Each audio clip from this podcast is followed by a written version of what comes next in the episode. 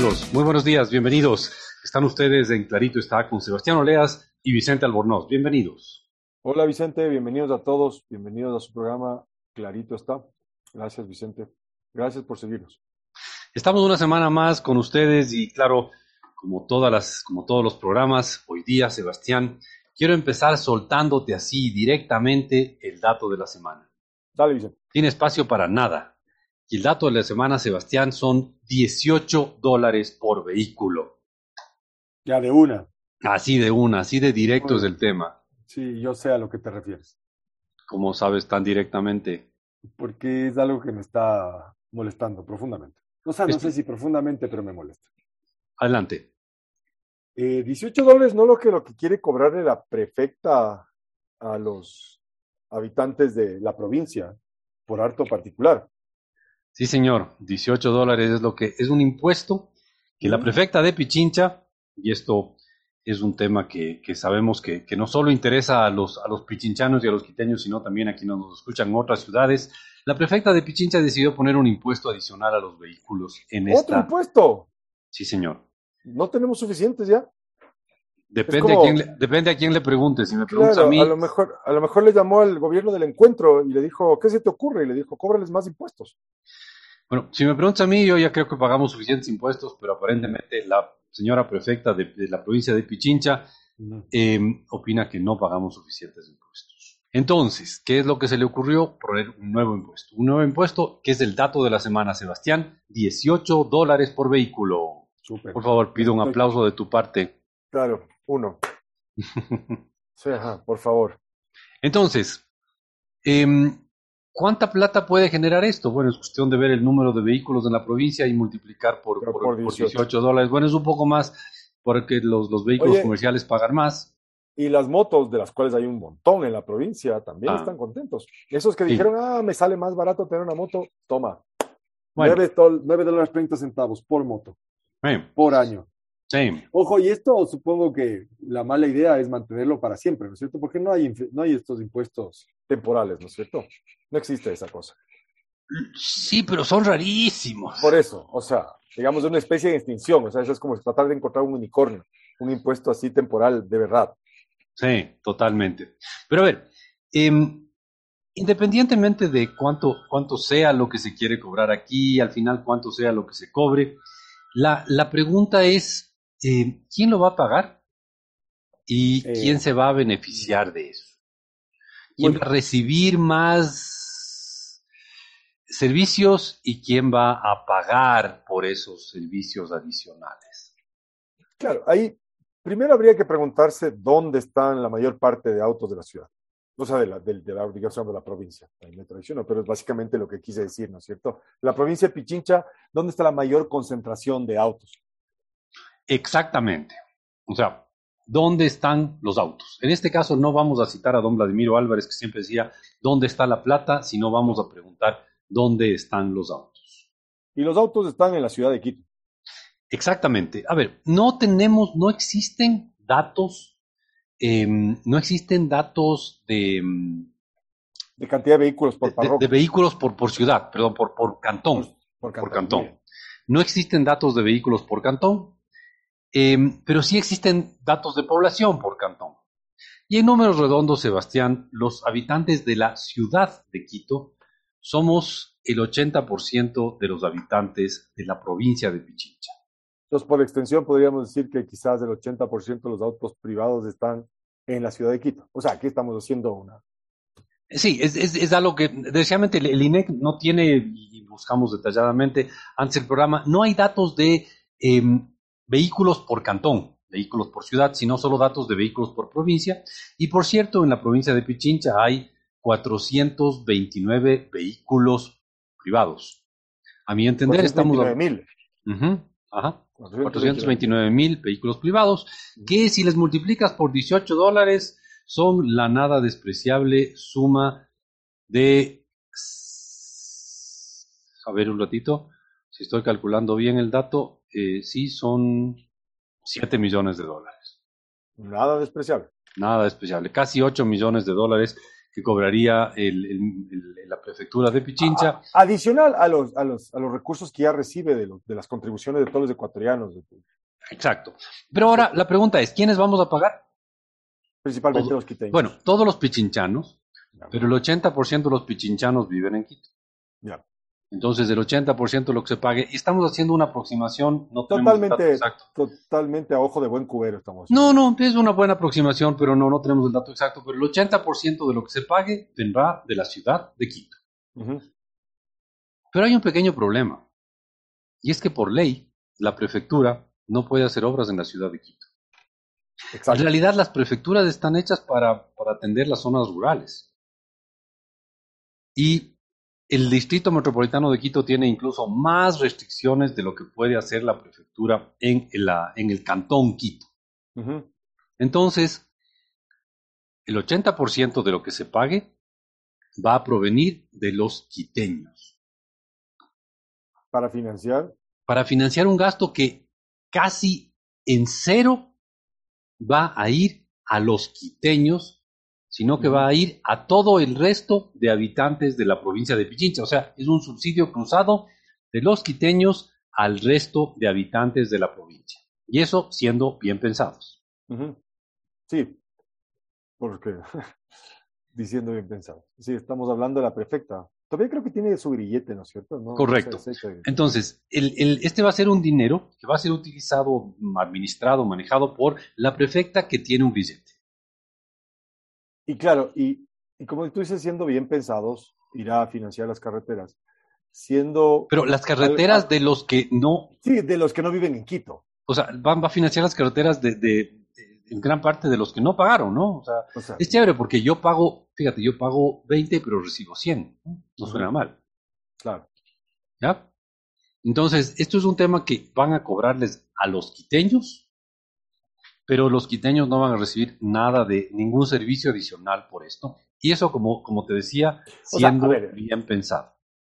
Eventualmente, si los quiteños o el resto de habitantes del Ecuador usan las carreteras de las áreas rurales de Pichincha, sí se beneficiarán, pero, pero básicamente quienes están financiando esta iniciativa son principalmente los quiteños. Correcto, correcto. Y eso siendo bien pensado, suponiendo que todo lo que se recaude aquí realmente irá a obras necesarias útiles y socialmente rentables, ¿no? Es decir, que, le beneficien a la sociedad. Claro, para mantener, digamos, la red vial de la provincia. Exacto, eso siendo bien pensados. Pero... Pero hay que ser bien pensados, ¿no? El hecho de que la, prefecta tenga un grillete por mal uso de recursos públicos no debería hacernos que seamos mal pensados. Mal pensados, obvio. No podríamos pensar que quizás quiere justo empezar a cobrar este impuesto a puertas de una nueva campaña electoral. Pero, pero eso puede ser solamente una coincidencia, digamos. pero ¿cuándo, ¿cuándo, ¿cuándo, es la próxima, las próximas elecciones? el próximo año. Pero ya arranca la campaña ahora, 2023. Ah, mira tú, entonces esta sería plata justo que... Pero eso, pero no vamos a ser mal pensados. No, no hay que ser mal pensados. No, sería plata que le llegaría a la prefectura justo antes de empezar la campaña para las próximas elecciones.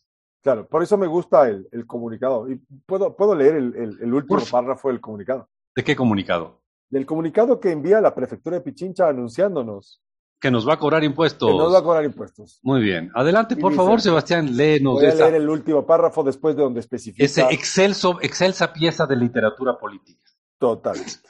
Y dice. Y dice. y dice, cabe señalar que la recaudación, estoy citando ya, literal.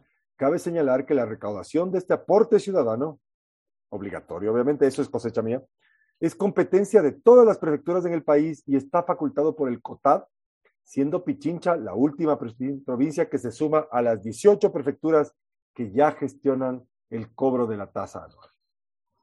Muy bien, muy bien. Entonces, esto le podría dar, y en un cálculo hecho al ojo, a la prefectura de Pichincha, casi 8 millones de dólares, que saldrían en un 80% de los habitantes de la ciudad de Quito, que no van a recibir nada de la prefectura porque la prefectura no está autorizada a trabajar en la zona urbana de la ciudad de Quito. Y en realidad tiene, claro, tiene muy poco espacio de trabajo en el cantón Quito. Eh, entonces, esto se va a ir siendo bien pensados a ser pagado por el, por, por el 100% de pichinchanos, pero el 80% de pichinchanos que viven en Quito no van a recibir nada de esto, siendo bien pensados, porque el hecho de que una prefecta tenga una, un grillete por mal uso de recursos públicos no nos debe llevar a que necesariamente seamos mal pensados en el buen o mal uso del dinero que se de este impuesto. Por supuesto. Que, ya, pues deberíamos llamar este programa ya no de economía, sino de diplomacia. De políticamente correcto. Tenemos que pasarle clarito, está a políticamente correcto. Sí, más o menos. Sí. Entonces, Sebastián, el dato de la semana, 18 dólares que siendo bien pensados van a ser pagados por los que no reciban y siendo mal pensados podrían hasta no, pero eso sería ser demasiado mal pensado. y bueno, simplemente aquellos ser usados en una campaña no creo, una, una, política usando dinero público en campaña no, creo. ¿Cómo se te ocurre, Vicente? Eso no pasa. Eso, no pasa. y con la alegría, con la alegría enorme de que eso no pasa, Sebastián, aprovecho para decirte a ti y a nuestros queridos amigos que Ustedes nos pueden escuchar en radios en cinco importantes ciudades del país. Sí, estamos en Babahoyo los viernes a la una y media de la tarde en radio I99, 98.9 FM. Estamos en Riobamba, tierra de antepasados de Sebastián y míos, los viernes a las nueve de la mañana en radio EXA, 89,7 FM. También estamos en Cuenca los domingos a las 7 de la mañana en La Voz del Tomebamba, 102.1 FM y 1070 AM. Estamos en Guayaquil los viernes a la una y media de la tarde en Radio I99, 98,9 FM. Y finalmente estamos en la ciudad de Quito los viernes a las 9 de la mañana en Radio Democracia 920 AM y en Radio EXA 92.5 FM. Sí, señor, estamos en Quito, la ciudad que pagaría el 80% de un impuesto del cual no recibiría nada. Y con ese comentario, Sebastián, nos despedimos y volvemos luego de un instante. Ya volvemos.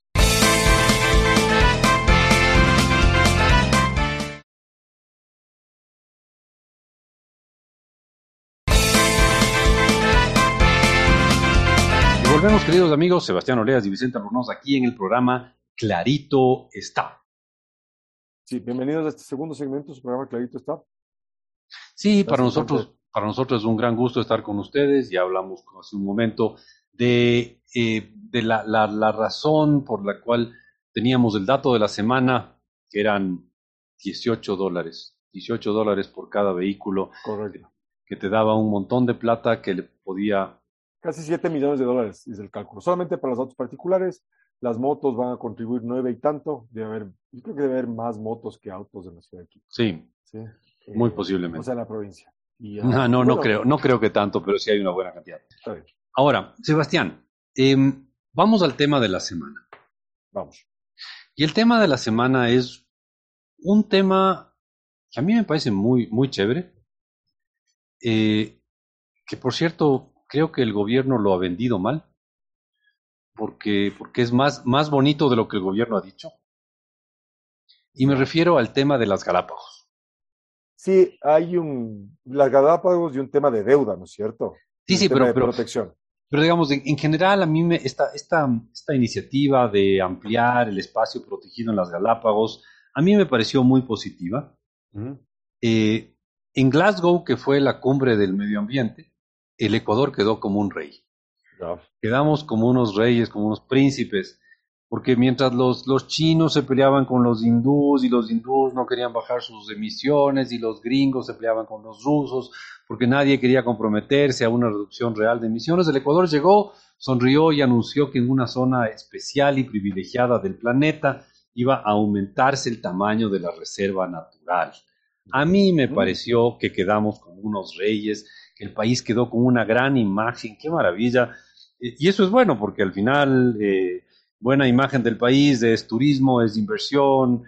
A mí me pareció que fue una extraordinaria iniciativa y cómo se la vendió. Y, creo que afuera quedamos mejor, afuera del país quedamos mejor que dentro de Claro, creo que, creo que no se difundió lo suficiente, qué es lo que implica para el Ecuador esta decisión de extender la, el área protegida de las Galápagos. ¿no? Para mí no se, no se difundió dos cosas adicionales, o sea, dos cosas adicionales a lo obvio. Lo, obvio es que hay un espacio que va a proteger un montón de, biodiversidad en el, en el, en el planeta, una reserva enorme, enorme, enorme, porque además y esto es un dato, un dato curioso, eh, el Ecuador tiene frontera con tres países, no te olvides. El Ecuador tiene frontera terrestre con Perú, frontera terrestre con Colombia y una frontera marítima con Costa Rica. Sí, sí, sí, en algún momento incluso había, digamos, potencial conflicto territorial, ¿no? Bueno, sí, tenemos ahí una de línea de marcación y todo, es bien bonito, sí, sí, frontera con Costa Rica, pero y lo interesante es que unimos la reserva de Galápagos con la reserva de la isla de los Cocos en Costa Rica, se hace una reserva enorme y además, que hay dos cosas que no son tan obvias. Primero, va a permitir tener un mejor control de esa área, que además de tener mucha riqueza natural, es área de transporte de drogas y va a poder haber una mejor y una mayor colaboración y un mayor control en todo lo que es transporte de drogas hacia América Central y América y, México, ¿no? Y probablemente no solamente sea un tema de transporte de drogas, seguramente también hay un tema de pesca ilegal y no regulada, ¿no es cierto? Entonces, al, al, coordinar la, la, vigilancia de la pesca ilegal y el transporte de drogas, vamos a tener un mejor control de, de eso que hace mucho daño al país.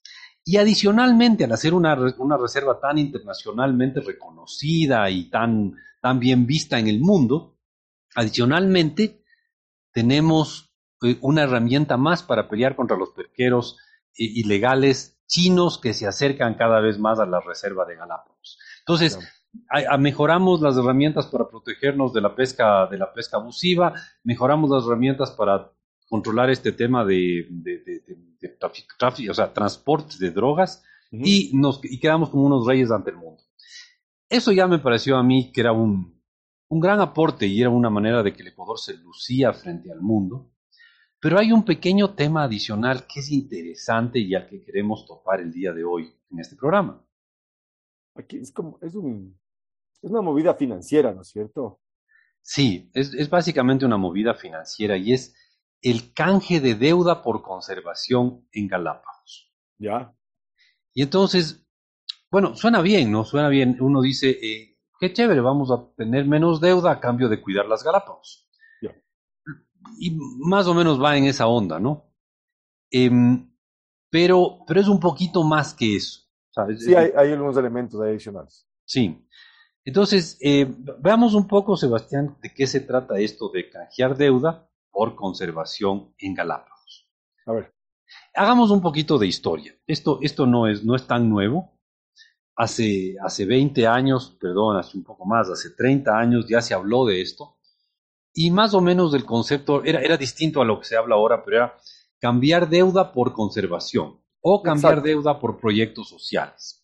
Sí, por ejemplo, hay, un, hay, un, hay una cosa que se llama el FIETS, que es Fondo Ítalo-Ecuatoriano de Desarrollo, y básicamente se creó para intercambiar deuda por proyectos sociales. Sí, y en esa época era más o menos el concepto, era, a ver, el Ecuador le debe un millón de dólares a Italia. Entonces Italia nos perdona, reduce la deuda en, 100, en un millón de dólares, y a cambio de eso el Ecuador eh, no desembolsa un millón para pagarle a Italia, sino desembolsa 200 mil dólares que los pone en un fondo para hacer algún tipo de proyectos que Italia vea como valiosos en el Ecuador. Claro, y ahí estaba el tema de asistencia técnica, de Italia decidía en qué, qué es lo que se permitía financiar en este, en este canje de deuda. Pero eso era, eso, era, eso era los años 80 inclusive, donde se hizo eso. Épocas en que el Ecuador tenía deudas que simplemente no podía pagar, entonces bueno, ya le perdono la deuda, pero aumente el gasto en, eh, o sea, ya, no me pague a mí un millón, pero gaste 200 mil o 300 mil dólares en vez del millón que me debía a mí, gaste esa plata en, y podía ser también en cuidar la naturaleza en su país. Correcto. Entonces, eso era el, viejo concepto de cambiar deuda por proyectos sociales, naturaleza, protección, etc. Entonces uno decía, ok, no me pague a mí, no, no me pague a mí, gobierno de Inglaterra, pero gaste más en guardaparques. Ok, de acuerdo. Eso. Eso era el concepto hace mucho tiempo. Pero ahora ha cambiado el mundo y ya las deudas que, eh, que el Ecuador puede tener con, con, Inglaterra o con Italia, que son los ejemplos que dimos ahorita, ya, ya no pesan tanto, ¿no? Ya no, no se han ido reduciendo en el tiempo, ¿sí? se han ido extinguiendo estas deudas. Correcto. Entonces, la idea es, que, ¿qué hay ahora? Bueno, ahora hay mucha deuda comercial el Ecuador tiene una enorme, enorme cantidad de bonos colocados en el mercado mundial. Que han sido comprados, digamos, por fondos de inversión privados. A eso te refieres, ¿no es cierto? Sí, bonos de todo, de todo tipo, ¿no? Entonces, bonos ecuatorianos con deuda a pagarse hasta el año 2040. Hasta el 2040 hay bonos. Estamos hablando de deuda soberana, ¿no es cierto? Deuda Correcto. emitida por el gobierno. Sí. Hay, hay en total 45, 45 mil millones de dólares de deuda ecuatoriana eh, emitida en bonos, en bonos. La semana pasada eh, hablamos sobre las cifras reveladas por el, por el Ministerio de Finanzas sobre, digamos, el sinceramiento de las cifras de la deuda, ¿no es cierto? Correcto. Pero de la deuda esa que estaba en 73 mil millones de dólares al mes de julio, 45 mil. 45 mil están en bonos que están dando vueltas ahí en el mercado internacional. Ese es el concepto. En, gran parte, sí, a ver, no, no, no, no, no, no, no, estoy, estoy dando un dato equivocado en realidad. No, es bastante menos, es bastante menos. Son, son 15 mil millones de dólares que están en bonos. Me, equivoqué feamente en el dato. Son, son, es 45 mil millones, es la deuda, la deuda pública total, pero la, la deuda específicamente en bonos son unos 15 mil millones de dólares. Pero igual es un montón de plata, ¿no? Igual es una cantidad enorme de plata de ver 15 mil millones de dólares. Entonces, eso, eso, es, lo, eso es, es la deuda que podría ser sujeta a un cambio para beneficiar, en este caso, a las Galápagos. Y, ese, y ese cambio queremos tratar de explicarles a ustedes, queridos amigos, luego de una corta pausa. Pero sí valdría la pena hacerles el comentario de que si ustedes quieren de alguna manera seguir conectados con nosotros, hacernos algún comentario, pueden contactarnos en nuestro Twitter. Somos arroba clarito está, que está en el Twitter, la red social que no colapsa. Eso siempre lo decimos. Y además pueden encontrarnos en nuestra página web www.claritoestá.com sin acento en la A, obviamente. Y ahí podrá encontrar links a nuestros programas pasados, los más antiguos de hace casi 10 años, es más, ya son 10 años, Vicente. Sí, señor. Estamos a punto de celebrar 10 años de nuestro, primer programa, pero eso lo vamos a ver la próxima semana, Sebastián. Correcto. nos vemos no la próxima semana, sino luego de una corta pausa. Excelente, ya volvemos.